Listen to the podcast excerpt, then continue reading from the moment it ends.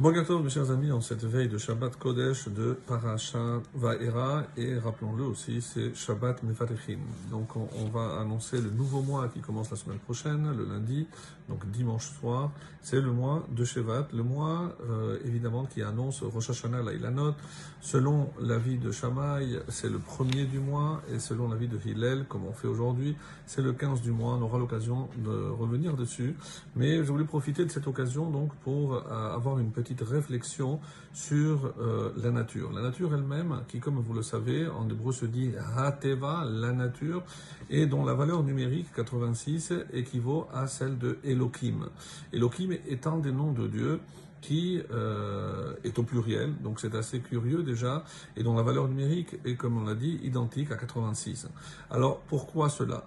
Elohim représente toutes les forces de la nature que Dieu a imprimées depuis la création, et c'est pour ça donc qu'on dit que c'est un mot qui est au pluriel. D'une part, d'autre part, on dit également que le mot Elohim peut se décliner. Je peux dire mon Dieu, ton Dieu, notre Dieu.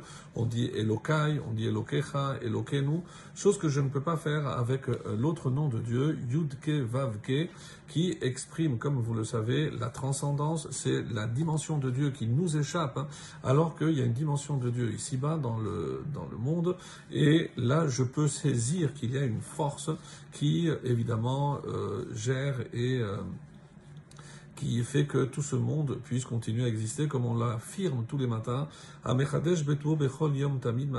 Celui qui renouvelle constamment tous les jours l'acte créateur.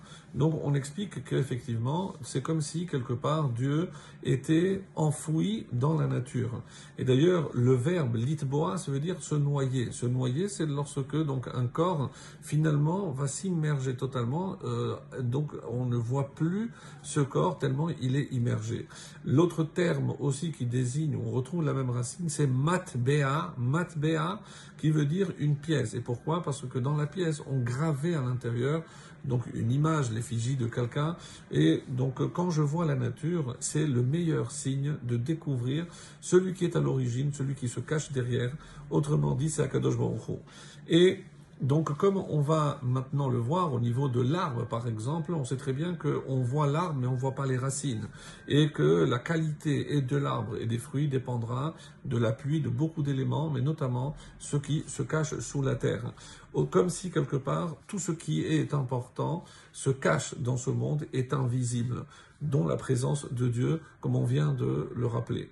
Alors, pour revenir sur cette euh, relation entre le monde inférieur et le monde supérieur, donc le monde de l'invisible et le monde du visible, il y a aussi, les Rachamim nous donnent une autre image très belle, c'est la relation qui existe entre l'homme et la femme. En effet, donc dans la relation euh, qui unit les deux, les deux sexes, donc on retrouve donc cette notion d'union qui est symbolisée essentiellement par un personnage dans la Bible qui s'appelle Yosef.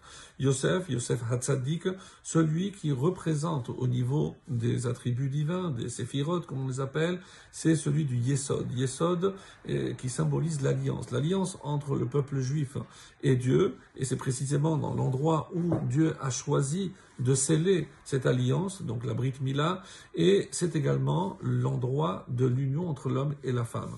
Alors, pour nous dire que que il n'y a pas d'endroit où Akadosh Baruchou ne se trouve pas. Ce que le message qu'Hachem a voulu nous faire comprendre, c'est que comment je peux rendre cet acte élevé, c'est comment je peux élever cet acte physique au rang d'un acte euh, spirituel, eh ben c'est la part la préservation. Lorsque je comprends que ici se cache donc peut-être l'instinct le, le, plus euh, primitif de l'homme, celui qui peut le faire chuter, malheureusement, comme on, l'a vu, comme on le voit, mais c'est aussi à travers cet acte, à travers cet organe, à travers cette brite mila, que je vais m'associer à Hachem pour créer une vie.